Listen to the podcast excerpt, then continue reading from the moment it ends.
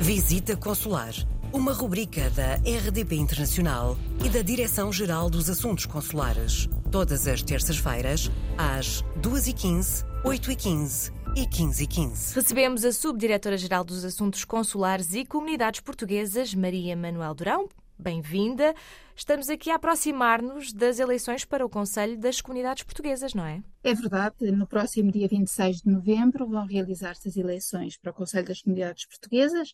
O Conselho é um órgão consultivo do Governo para as políticas relativas à imigração e às comunidades portuguesas no estrangeiro e tem como competência fazer propostas e recomendações em matéria de política para as comunidades e emitir pareceres a pedido do Governo ou da Assembleia da República, ou mesmo por sua própria iniciativa, sobre diplomas relativos às comunidades ou sobre todas as matérias que respeitem aos portugueses residentes no estrangeiro e ao desenvolvimento da presença portuguesa no mundo.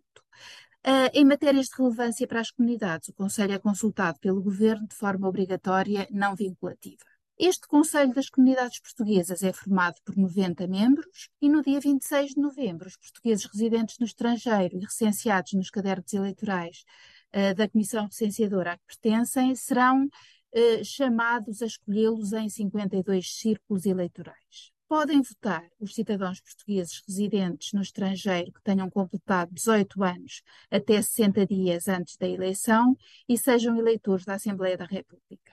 Atenção, porque o recenseamento eleitoral ficou suspenso 60 dias antes do ato eleitoral, ou seja, a 27 de setembro. O prazo para a apresentação de listas terminou ontem, 6 de novembro.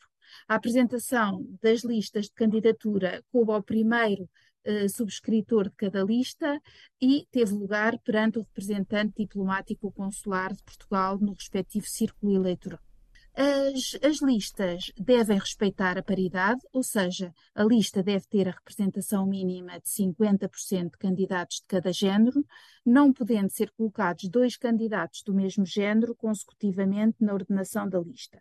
O período de campanha eleitoral tem início no próximo dia 12 e acaba no dia 24 de novembro. E como é que podemos saber onde votar?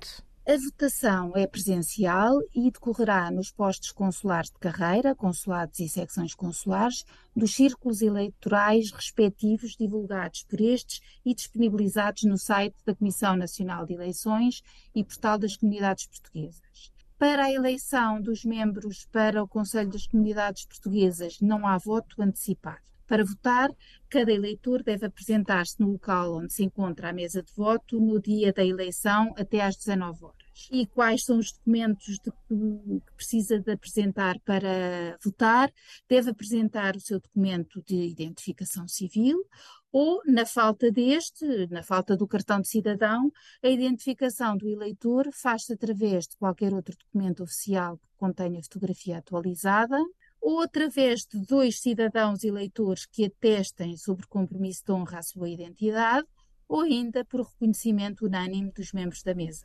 Para mais uh, informações e esclarecimento de dúvidas, eu sugiro a consulta do site da Comissão Nacional de Eleições e do Portal das Comunidades, onde podem também encontrar um conjunto de perguntas frequentes que vos pode ser útil. Por isso, informe-se e não deixe de exercer o seu direito de voto. E em caso de dúvida, pode também escrever-nos para visitaconsular.rtp.pt. Muito obrigada, Maria Manuel Durão, e até para a semana. Visita Consular uma rubrica da RDP Internacional e da Direção-Geral dos Assuntos Consulares. Todas as terças-feiras, às 2h15, 8h15 e 15h15.